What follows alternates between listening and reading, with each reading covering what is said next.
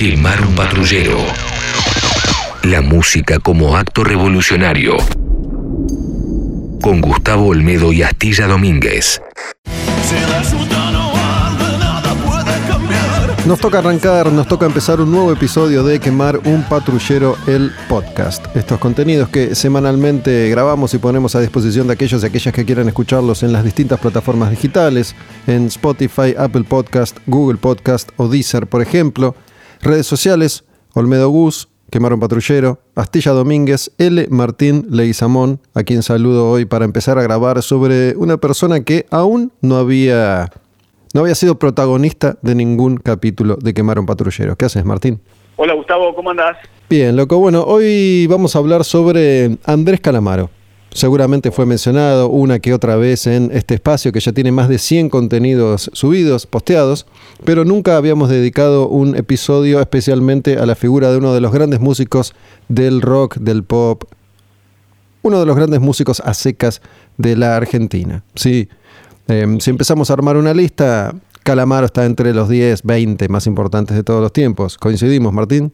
Coincidimos eh, que está es uno de los grandes poetas de, todos los tiempos del rock nacional y me parece que es uno de los eh, poetas que más influenciado está por la literatura, por la filosofía, por el cine. Me parece que Calamaro en sus inicios fue, fue muy, muy, muy completo, ¿no? Supo eh, reunirse de muchos escritores jóvenes que después fueron consagrados y supo también entender el cine cruzándolo con personajes como Tom Petty, Bob Dylan, ¿no? Kerouac.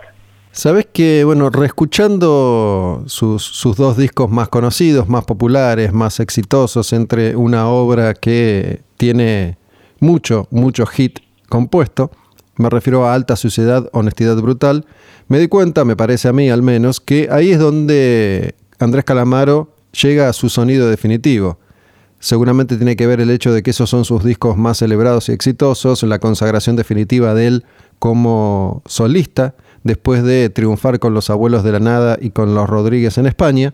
Finalmente le llega el turno a su consagración solista y esos son los discos que definen un poco su estilo, su sonido, ese estilo que iba a convertirse en una marca registrada y que después iba a ser copiado, emulado por, por, tantos otros artistas como Pitti con Intoxicados, Estelares, Guasones, ¿no? Ahí es donde Andrés Calamaro patenta un sonido que es suyo, que es característico, una forma de construir canciones. Sabes que te escuchaba y coincido plenamente con alta suciedad y honestidad brutal, y si jugamos con los paradigmas, ¿no? A los franceses les gusta jugar mucho con la idea del paradigma de la Revolución Francesa para después convertirse en, libertad, fraternidad e igualdad. Para mí el paradigma de esos dos discos fue Nadie sale vivo de aquí, que es mucho anterior, que es del 89, de un Calamaro muy joven, donde se veía en ese paradigma que significa lo previo a la revolución, que Calamaro iba a estallar en alta sociedad, alta sociedad y honestidad brutal. Eh, vos fíjate que en ese primer disco que es del 89, que es ni bien eh, se separan de los abuelos, eh, agrega lo que va a ser alta suciedad y honestidad brutal con respecto a la literatura, al cine o a esos tangos como podían ser, pasemos a otro tema, ¿no? Basándose mucho también en esa idea del Urrid. Él pasa por eso en el 89 y estalla, como vos decías, en el 97 con alta suciedad o fíjate, Alta Suciedad es prácticamente un libro increíble de un autor que, recomiendo, se llama Roland Barthes, que se llama Fragmento de un discurso amoroso. Eh, ese Alta Suciedad en Fragmentos de un discurso amoroso de Bartés nos muestra esa victoria de los vencidos o ese fracaso de los campeones cuando había que sentarse en la mesa con alguien. Bueno, tiene, tiene esa cosa medio tanguera, ¿no? Andrés Calamaro ha grabado muchos tangos también a lo largo de, su historia, pero como mencionás vos recién, no conozco a ese autor, pero sí identifico a Calamaro como un gran compositor de canciones de amor, en definitiva. La mayoría de sus hits tienen que ver con esa forma bastante simple de describir circunstancias y, y situaciones, ¿no? Incluso su, su capacidad de rimar casi cayendo en la obviedad absoluta, ha sido víctima de mm, alguna que otra burla, ¿no?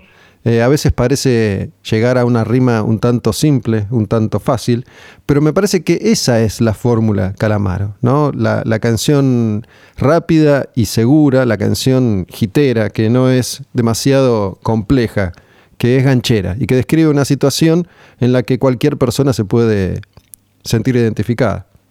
Pero vos fíjate, eso es lo que lo hace distinto. Eh, yo te cité a Bartés, que es un autor francés, que justamente en sus primeros capítulos habla de abismarse, abrazo adorable, afirmación, alternación para volver a abismarse. Es Calamaro, o sea, juega mucho con esa fragmentación Calamaro y lo lleva a un terreno eh, como puede ser Crímenes Perfectos, donde te cruza que él nace con esa, con esa quinta del Mundial 78, con paranoia y dolor, pero también que era posible enamorarse, ¿no? Es, juega con, con canciones que pueden ser muy gancheras, eh, y simpáticas, pero son una daga en el corazón, ¿no? Eh, que te enseña cómo abrazarte al pescado una borrachera o cómo poder entender una, una sociedad que puede ser sucia a partir de las distintas presentaciones que hacen las distintas clases en la estructura política. Bueno, sus, sus primeros hits con los abuelos de la nada también pasan por ese lugar, ¿no? Por, por la canción de Amor, por la canción de Encuentro, Desencuentro y por esa cuestión argentina también, ¿no? El, fútbol que suele estar presente en varias de, sus canciones, aunque él, hasta donde yo sé, si bien es hincha de Independiente, no me acuerdo por qué familiar, nunca ha sido un fanático del fútbol, más bien ha sido fanático de futbolistas, Maradona sobre todo, y está muy identificado con, esa generación argentina. ¿no? Pero Calamaro enseguida, siendo muy joven, se destacó como un gran compositor de hits. Eso generó con Los Abuelos de la Nada respideces y desencuentros entre él y Miguel Abuelo, sobre todo. Y después se le hizo difícil ¿no? la carrera solista a Andrés Calamaro. Él ya empezó a sacar discos cuando todavía estaba con, Los Abuelos, y si bien tiene algunas canciones que, son hits para el fan de Calamaro y que me acuerdo que sonaron en su momento, la verdad es que mm, sus discos solistas no tuvieron éxito, los primeros, tres o cuatro discos solistas de él no tuvieron éxito en términos de venta y repercusión. Y no fue hasta que se mudó a España, armó otra banda, Los Rodríguez, la rompió toda en España y en Argentina también. Y recién ahí vuelve ya medio ganador, editando alta suciedad como músico que mm, ya había adquirido de alguna manera la doble nacionalidad, ¿no? Un contrato discográfico directamente en España que lo pone en las grandes ligas y con esos dos discos vende una bestialidad de copias y logra finalmente solito transformarse en una de las grandes figuras del rock argentino y colarse ahí junto a sus amigos Charlie García, y Luis Alberto Spinetta, entre otros. Bueno, la figura de Charlie ha estado relacionada con la de Andrés Calamaro desde siempre, primero como amigos, después como enemigos y ahora como seres distantes de alguna manera. Pero mm, Charlie lo, lo, produjo y lo invitó a tocar en su banda también cuando él ya estaba en Los Abuelos. Sí, me gusta esa, esas relaciones que planteaste de enemigos íntimos, de crímenes perfectos o imperfectos, de paranoia, de dolor que tienen eh, tanto Charlie como eh, Andrés Calamaro. Y sabes que eh, en ese periodo, de esos tres, de esos dos discos que hablabas vos, que es del 97 al 99, ¿no? que sale Alta Sociedad, Alta Sociedad y, y Honestidad Brutal. Hay un autor que lo cruza bastante a Calamaro, sobre todo para escribir, que se llama Raymond Carver, que es un autor norteamericano, y que si vos escuchás, o mejor dicho, lees los cuentos de Carver con esas eh, letras de Calamaro, están hablando justamente de, esos derrumbes, ¿no? Porque Calamaro más una vez habla de derrumbes, de historias que se cortan. Él dice, no me gustan las historias porque mienten, porque todo se resume en tres minutos. Bueno, los cuentos de Carver son cortos y, y son como canciones de Calamaro, ¿no? Me gusta jugar y y también recomendar estos autores porque encontramos a nuestras realidades, nuestros dolores en mundos distintos, ¿no? Es la intención de, revertir estos extremos que hacen que Calamaro pueda nadar de noche en una canción y que Carver encuentre un cuerpo nadando de noche. Otra cuestión que se suele vincular a la figura de Andrés Calamaro es em, su fervor por la obra de Dylan, ¿no? Y eso queda más, em, se manifiesta más en, en, esos dos discos, Alta Suciedad y Honestidad Brutal. Una foto muy parecida de él está en la tapa de los dos discos. Cambia, cambia el perfil, cambia el color, pero es básicamente la misma foto. Un primer plano de, Andrés con, con, los rulos y, los anteojos, con, con la peluca bien, bien a lo Dylan, y algunas canciones que, que, remiten directamente a la obra de Dylan. Y de hecho, cuando salió Honestidad Brutal, Andrés Calamaro tuvo, tuvo la chance de abrir unos cuantos conciertos de Dylan en, en Europa y mm, ahí es que finalmente pudo, pudo estar al lado de, su ídolo. ¿no? Y ya empezaba a dar muestras de, derrumbes, como vos mencionabas recién. ¿no? Esto de tener mil canciones compuestas, mil canciones escritas y mm, ya estar a punto de sumergirse en ese agujero negro que a la mayoría de los artistas que han llegado tan alto y tan lejos les toca atravesar en algún momento de la vida. Sí, eh, se desplaza por un lugar que, que parecía seguro, pero que se vuelve impreciso, ¿no? Eh, que no era, eh, se va la gloria del principio a un final rancio a veces, con canciones que, que, como vos decías, pueden rimar palabras, pero que no conducen a nada. Me parece que escapa cada vez de, de aquellos más que nada escapa de las rupturas que tiene él con sus parejas también, porque se ve muchísimo en sus discos eh, las idas y vueltas amorosas, las rupturas, los quiebres y el tratar de volver iluminado, ¿no? Bueno, por ahí vino también uno de los enfrentamientos con, con Charlie García, ¿no? Esto de disputarse el amor de, de, una mujer. Pero bueno, es una, es una característica de Andrés Calamaro, ¿no? Esto de tener una obra atravesada por sus relaciones amorosas. Su último gran amor, hasta donde se sabe al menos públicamente, ha sido Micaela Breque, con quien tuvo una relación de varios años, entre idas y venidas, ¿no? Antes la actriz Julieta Cardinale, con quien tuvo una hija, Charo, y las disputas eh, mediáticas y legales, porque mm, Andrés Calamaro, bueno, se supone que ahora sí, no lo sabemos, es como una especie de Ozzy Osbourne para mí, ¿no? Siempre, siempre está celebrando, siempre está festejando un año de sobriedad.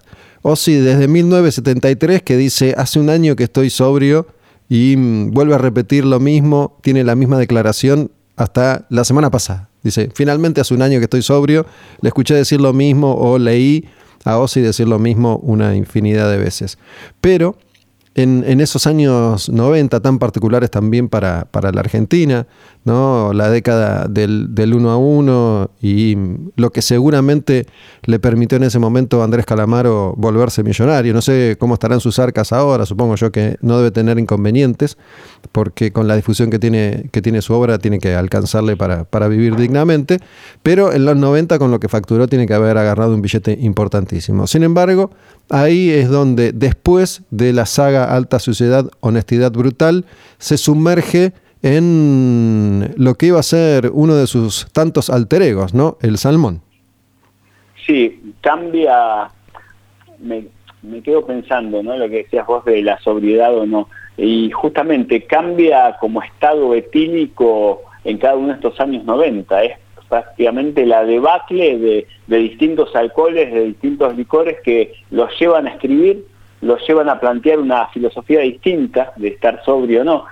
Me recuerda a Bogart, que también decía lo mismo, a Humphrey Bogart, decía, desconfío de la gente que no bebe, pero hace un año que estoy sobrio, ¿no? Y empiezan a, repensar de una manera distinta eh, su ética eh, urbana, porque por momentos Calamaro se esconde, vuelve, se pelea, es el salmón y, destruye todo Musimundo eh, a, partir de una pelea con Charlie, ¿no? bueno, es de alguna forma la historia que, como decíamos hace un ratito, le toca atravesar a la mayoría de las enormes figuras, ¿no? Como Charlie García o como su querido Maradona, por ejemplo, cuando ya no pueden con la carga que significa ser ellos mismos, de alguna manera se derrumban una y otra vez para reinventarse una y otra vez y emergen como grandes sobrevivientes, ¿no? Da la sensación de que Calamaro, Charlie, Maradona, incluso Ozzy, a quien mencioné recién, son en definitiva indestructibles. Sí, totalmente. Mira, sabes que vos recién hablabas de esa parte de invención, ¿no? Y recordaba una carta de Scott Fitzgerald a su mujer, que eran grandes bebedores y de hecho se separaban para no destruirse mutuamente por el alcohol, y él le dice un momento que solo la, solo la parte inventada de nuestra historia, que es la parte irreal, ha tenido alguna vez una estructura de alguna belleza, y esa belleza podía plasmarse con un beso. Bueno, en el caso de Calamaro, esa belleza se puede plasmar con una de esas poesías hermosas que a veces todavía cantamos y nos permiten enamorarnos.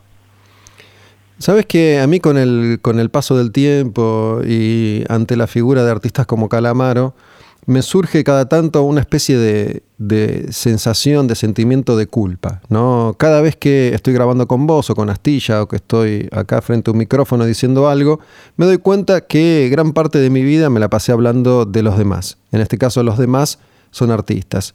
Y uno habla, y uno opina. Y es un buen ejercicio escucharse, ¿no? Intento hacerlo. Yo repaso cada vez que puedo los episodios y los programas de, Quemar un Patrullero, por ejemplo, y mm, me doy cuenta que cuando pasa el tiempo ya empiezo a sentir una distancia de eso que sentía y de eso que dije en tal o cual momento. Lo que no quiere decir que no haya sido honesto cuando lo hice y cuando lo dije. Y trato de adoptar esa postura frente a los músicos, ¿no? Y de ponerme cada vez menos en el lugar de juez y represor. Porque me doy cuenta que todos nosotros caemos en esa trampa tarde o temprano.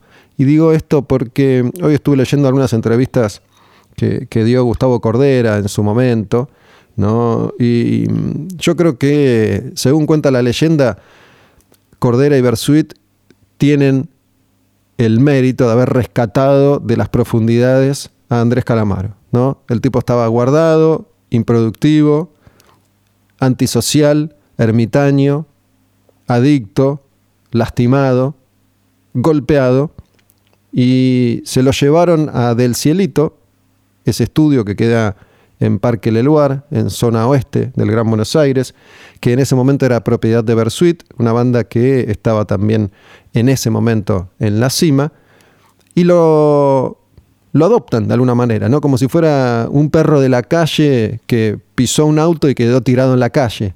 Lo, abandonaron y Bersuit fue ahí a rescatarlo. Y la verdad es que de alguna manera lo consiguen, porque empiezan a ensayar y se produce el regreso, ¿no? De hecho, así se llama la grabación en vivo de Andrés Calamaro, volviendo a los escenarios con Bersuit como banda que lo acompaña, y después, con el tiempo, el distanciamiento también entre él y Cordera.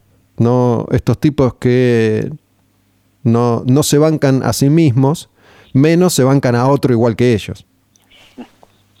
Sí, es, es un duelo de plumaje blanco, ¿no? eh, lo que pasó entre ellos dos, ese duelo de, de, de, condes, ese duelo de mosqueteros que terminan celándose tanto Atos de Potos como Aramis de D'Artagnan. Y, y me hace acordar mucho ese paralelismo también que vos mencionabas con Bob Dylan, ¿no? Cuando Bob Dylan tiene el accidente en Mondo y queda guardado por un mes, por un año, perdón, y una banda lo rescata eh, después de ese año y empiezan a tocar en el garaje y termina siendo de band, ¿no? Eh, y obviamente después es un festival grande y de se separa. Hay, hay mucho también, ¿no? De espejo entre Caramaro, entre estos duetos de, de plumaje blanco entre los divos y Bob, y Bob Dylan que está siempre, ¿no? Bueno, es como, como los Beatles o, incluso Dylan a la hora de cambiar de formato de, acústico eléctrico y cambiar de fe también, de judío a católico y de católico a lo que venga. No, es, es un poco lo que venía yo contando recién. No sé si nosotros estamos, y cuando digo nosotros no me refiero a vos y yo, sino a nosotros las personas, los seres humanos, si estamos en condiciones de, juzgar a Cordera, a Charlie o a Andrés Calamaro por lo que han dicho o por lo que han hecho.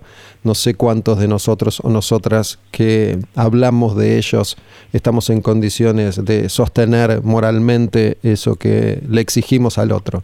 Y me parece que Calamaro, siendo una figura pública, siempre está ahí, ¿no? Como en el ojo de la tormenta. Incluso este último, Calamaro, que se dedica a, tuitear lo que piensa y lo que siente, eh, plantándose frente al debate y la polémica con un montón de mm, posiciones que hoy resultan encontradas políticamente incorrectas, tal vez pasadas de moda o no, pero no debemos quitarle importancia a lo que personas tan talentosas y tan inteligentes están diciendo, porque a veces por ahí no estamos sabiendo mirar, ver o leer o escuchar. Totalmente de acuerdo, porque yo al principio te había dicho la, eh, lo, el contenido que tenía Calamaro y que había desarrollado desde joven, y me parece que eso no se pierde. Eh, puede tuitear algunas cosas que estemos de acuerdo o no, pero no dejan de ser eh, netamente reales, ¿no? Eh, me parece que repensar al Calamaro hoy es repensar un poco nuestra historia argentina, es como repensar a Charlie, como repensar a, a Maradona, ¿no? Siempre están en el foco de la tormenta y es como que necesitan ser culpables para una sociedad rancia que necesita señalarlos con el dedo porque dicen lo que otros no se animan a decir, ¿no? Mira, a veces uno se da cuenta también del paso del tiempo y cómo las personas en algún momento, en algunos aspectos, dejan de evolucionar. ¿no? Y ya que mencioné a Ozzy tantas veces, voy a volver a hacerlo. Hace poco leí alguna declaración de Ozzy criticando a aquellos que se tatuaban la cara. ¿no? Y no es el primer músico rockero de heavy metal que critica a quienes se tatúan la cara, que es una costumbre más o menos ya no tan novedosa.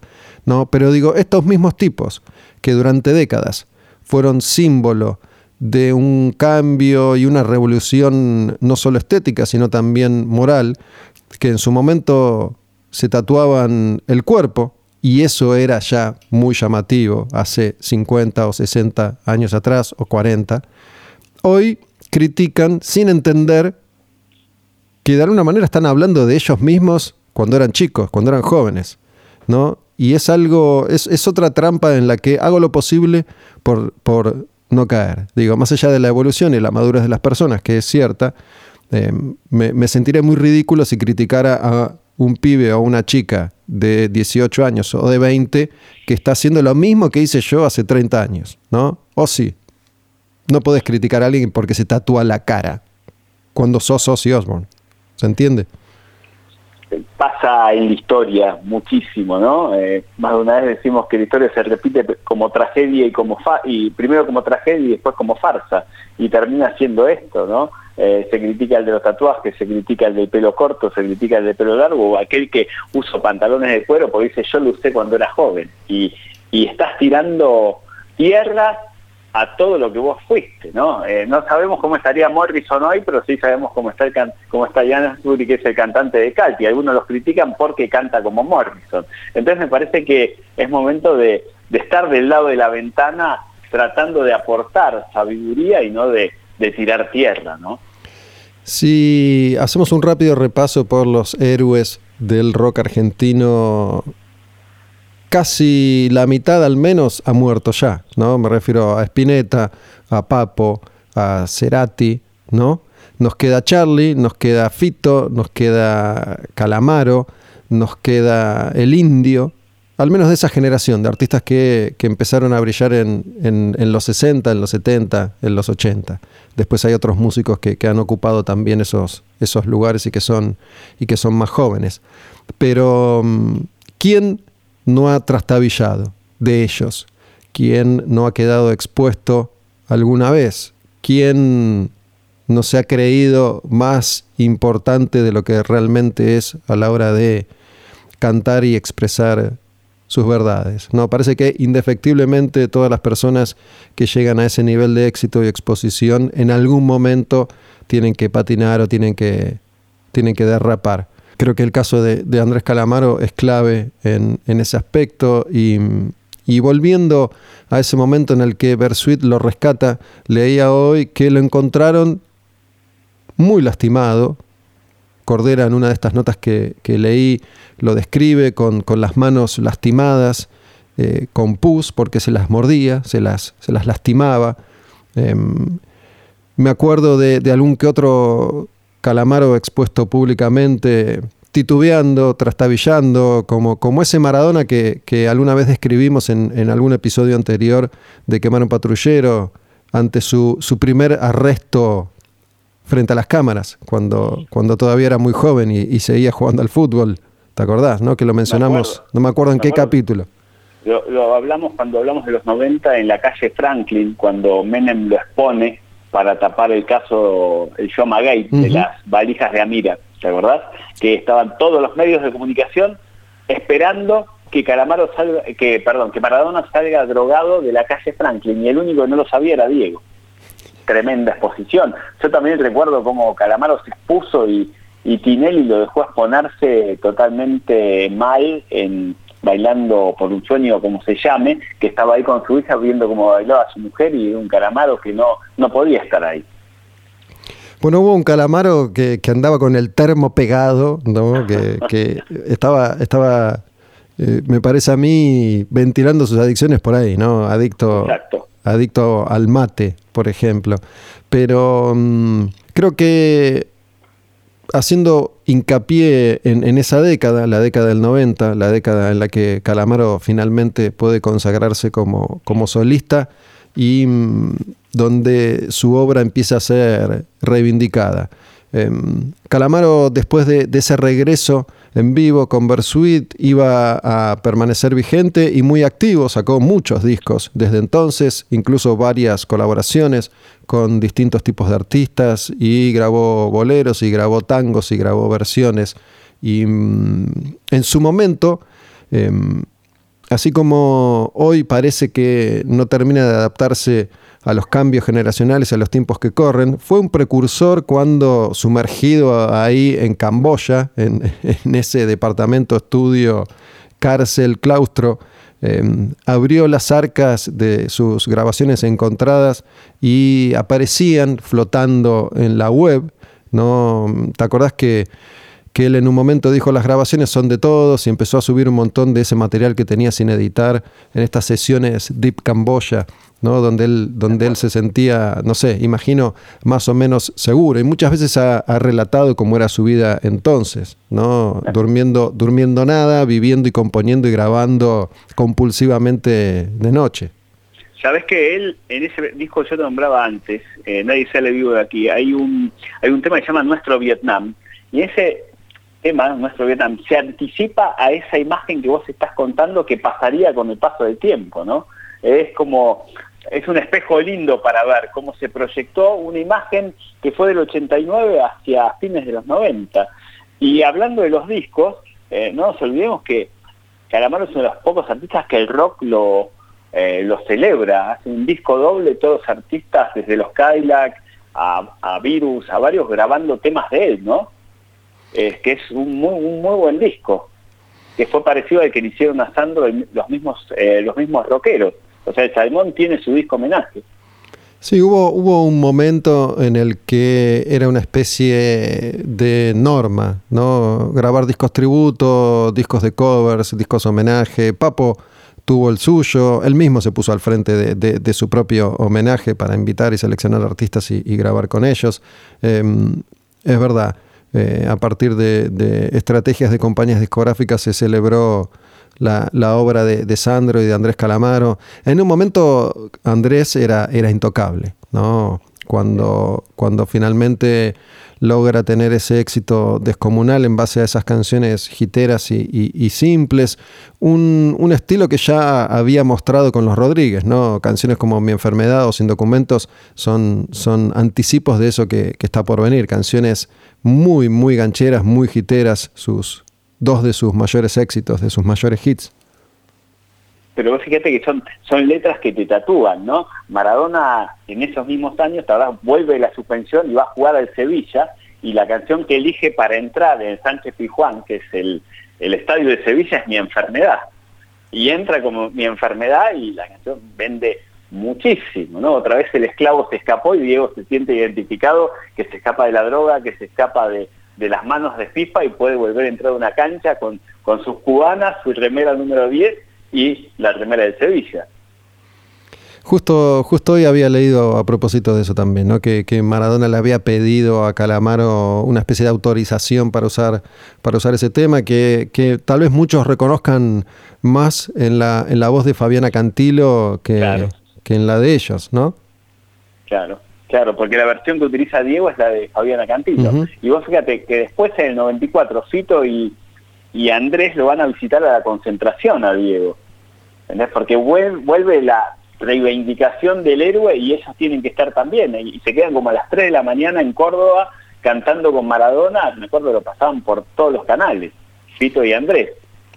Bueno, si bien no fuese el último regreso de, Maradona, alguien que sigue regresando como técnico en los últimos años, fue, creo yo, el, último momento de, gloria de ese guerrero que fue y que es Maradona, en definitiva. ¿no? Volver para, para ese Mundial 94 en el que le cortaron las piernas y, esa, esa imagen, ese momento, esa, esa época eh, a mí que no me gusta el fútbol demasiado, sí me gustaban los mundiales y me, despedí con ese, ¿no? Yo, eh, que repito, no soy muy fan del fútbol, sí soy de la generación que, vivió a Maradona y que, me había enamorado de él como casi todos en, la Argentina y, había depositado en él más que nada eso, ¿no? La, rabia revolucionaria, ese, ese grito de gol a cámara como diciéndole al mundo entero,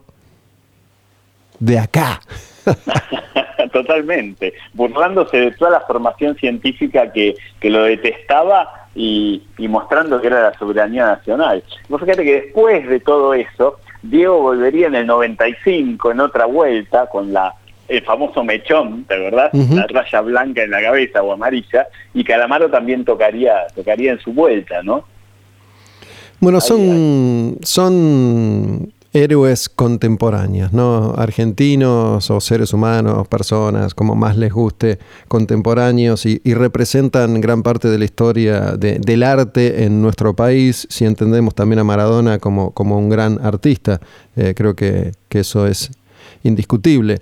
Un poco lo que queríamos lograr con Martín a la hora de acercarnos a Andrés Calamaro y tenerlo como protagonista en un episodio de Quemar un Patrullero era hablar un poco de toda su trayectoria, haciendo eje en ese momento en el que logra su consagración definitiva como artista en solitario después de triunfar con Abuelos de la Nada y con Los Rodríguez en España y, también en Argentina, obviamente. ¿no? Tomar a ese, a ese calamaro que iba a subir a lo más alto como si fuera una montaña rusa para después descender a toda velocidad hacia las profundidades del abismo. Y con una poética increíble que enamoraba, que nos daba ganas de enamorarnos y decir desde cuál es el karma de esas chicas o por qué me abrazo al pescadas o por qué nado de noche, ¿no? Eran frases que se podían utilizar para escribir. Eran sencillas pero que decían mucho también, ¿no, Gus? Sabes que, mira, no me quiero, no me quiero olvidar de esto, ¿no? Porque entre, entre los mayores logros de Calamaro se me ocurre a mí que está el hecho de que el indio grabara el salmón, ¿no? El indio que nunca ha hecho nada de nadie, que nunca ha hecho nada para nadie, en algún momento dijo, voy a grabar el salmón de Andrés Calamaro, como dando ahí una, una, señal inconfundible de admiración y respeto, algo que no había hecho por nadie y no ha hecho por nadie más después. Es una gran, una gran eh, página del rock nacional que, que el indio grabe a Calamaro. La pregunta es, ¿por qué y cómo, no? Bueno, él lo ha contado más, más de, una vez. Digo, el indio también es, indescifrable. Tienen un capítulo ahí de los primeros que hicimos con, Astilla Domínguez hablando del indio Solari. Em, y volviendo un poco a esto que, decía hace un rato, ¿no? que uno termina siendo preso de sus propias palabras. Creo que si hoy escuchara eso que dije sobre el indio hace un año atrás, probablemente eh, algunas cosas las cambiaría y otras no. O tal vez el yo de hoy optaría por hablar más de los aspectos positivos de la historia del indio y no de los negativos como hice en esa, en esa oportunidad. Pero creo que gran parte de la magia de esto que, hacemos y se llama Quemar un patrullero, tiene que ver con eso. ¿no? La verdad es que nadie, me parece a mí, puede discutir que lo hacemos con compromiso, con pasión y con conocimiento de causa. Y por eso también nosotros, como todos estos músicos y músicas sobre los y las que hablamos, nos permitimos ser falibles. Martín, me despido con un gran abrazo, no sin antes decirles, no me olvidé, no me olvidé, no sin antes decirles que, o pedirles que se suscriban a Quemar un Patrullero, a la causa Quemar un Patrullero, a esta causa noble que es Quemar un Patrullero. Para suscribirse y colaborar con nosotros, van a radioencasa.com, clic en Sumate, completan los datos para el débito automático y ya por medio de ese simple trámite se transforman en colaboradores y colaboradoras de la causa Quemar un Patrullero. Martín, te mando un abrazo, loco. Te mando un abrazo, Gustavo, y me voy con esa frase de un libro de Juan Fon que se llama Nardo y Noche, que empieza con Calamaro, que dice, era demasiado tarde para estar despierto.